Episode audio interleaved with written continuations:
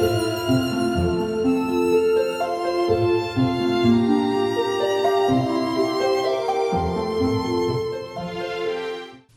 各位听众好，欢迎收听《优活谈心事》，优活就是悠闲生活，了解生活，丰富生活。今天还是邀请到我两个好朋友，首先是大树教练，他是海饼干文化教育事业的创办人，在大陆、台湾还有东南亚各国演讲超过三千个场次。我们欢迎大树教练。炳华好，听众朋友们，大家好。好，第二位我们上次也邀请到来了，他也是海饼干文化教育事业的顾问周志平周顾问。平华好，各位听众朋友，大家好。好，那我们对领导力，其实我们谈大概二十多集了哈，其实谈了很多。那我印象当中，我觉得，呃，我记得一句话啦。那我想问一下大树，我这样讲不知道对不对？就是说，领导力其实是是带心的，对不对？嗯，是的，是用心去领导的，对不对？是的。好，所以这句话其实我一直没有忘哈。我想我们的听众朋友应该也是有这样的一个反馈或想法。那今天因为录的比较长，所以今天我们为这个领导力下一个注解或者 ending，好不好？好的。所以大概邀请两位谈一谈对领导力下一个注解，看看是怎么样的一个定义。我们首先请大树教练。是的，这个炳华确实，我们这个话题啊，如果不来给他做一个结束的话，我们可能会聊到天荒地老，因为这个是千古话题。是。那么就我自己的脑袋瓜子而言，我就觉得光是要为领导力下注解，我大概就出现了好几种、四到五种不一样的注解。那第一直觉反应，我认为领导力应该是一种典范作用。嗯。例如说，曾国藩有曾国藩的家训，那么他可以留给他的后代子孙。那么以前还有一本书非常有名，叫《了凡四训》，那他也是作为一个呃袁了凡，他留给他的家族后代的宗旨，大概意思就是说，如果我们行善积德，我们的命运是可以由自己来创造的。那么当然，国有国法，家有家规，每个人可能都有自己家里面的一些文化啊，比如说你要特别的尊重父母亲啊，或者爷爷奶奶。那么我们也众所周知的，例如说。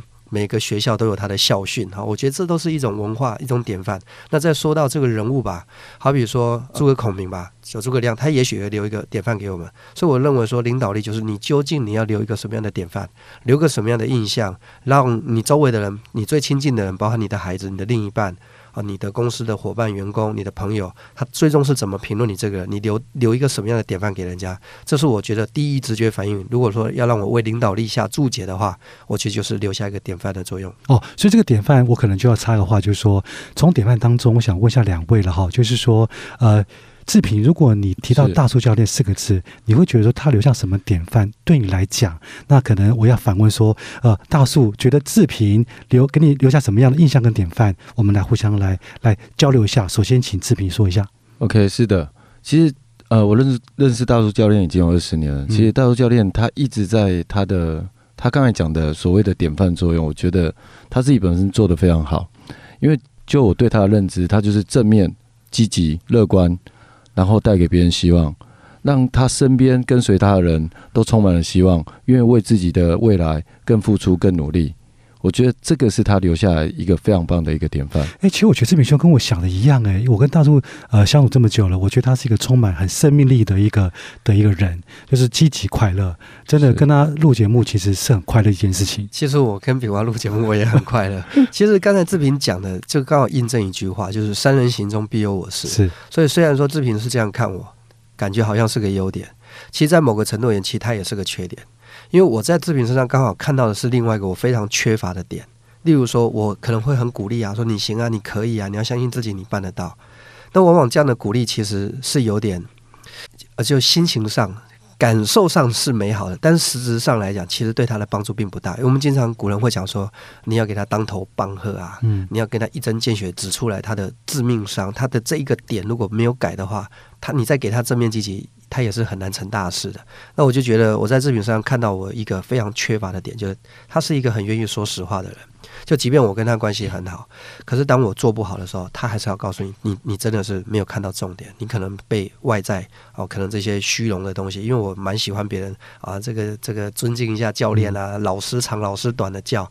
可是往往这群人在我面前，他不会展现他最真真实的他自我。而志平他作为一个旁观者，我们这么多年的好朋友，他经常会点出一些我确实看不到的点，而且事后证明他的观察是非常的细微。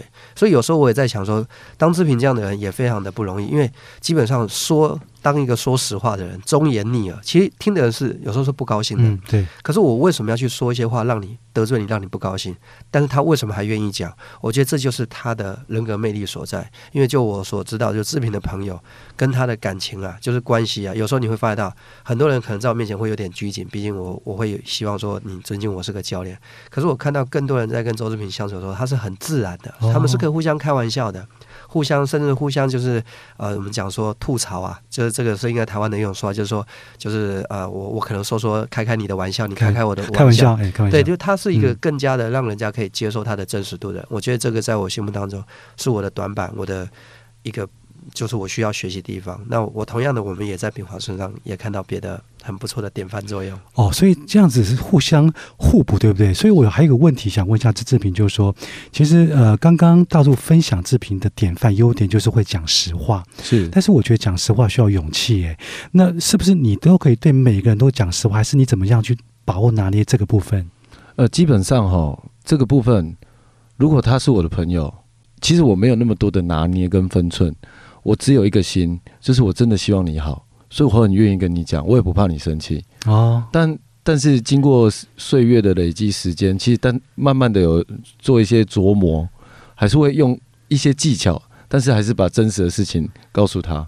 哦，对，有时候可能不会讲那么直接，还是怎么样？啊，透过好像有一句话是这么说的，他说：“这个人呐，我可以不说话啊，但我不能说谎话。嗯，啊，其实就是我，我最多我可以不说。”但是你如果让我讲的话，我不可能就说跟真实不符合的话。我觉得志平应该也是有被折磨到了。可 能年轻的时候总是说实话，有些人接受不了。但建议他也可以学着，如果我跟你关系还不够熟，我也没有必要非得说出来让你难受。可是如果他衡量你真的确实是可以呃接受我说实话的，他还是很愿意把最真实的那一面跟对方说。我慢慢的会经过对方的同意了。我记得我在我的所属的商商会里面有一个会友。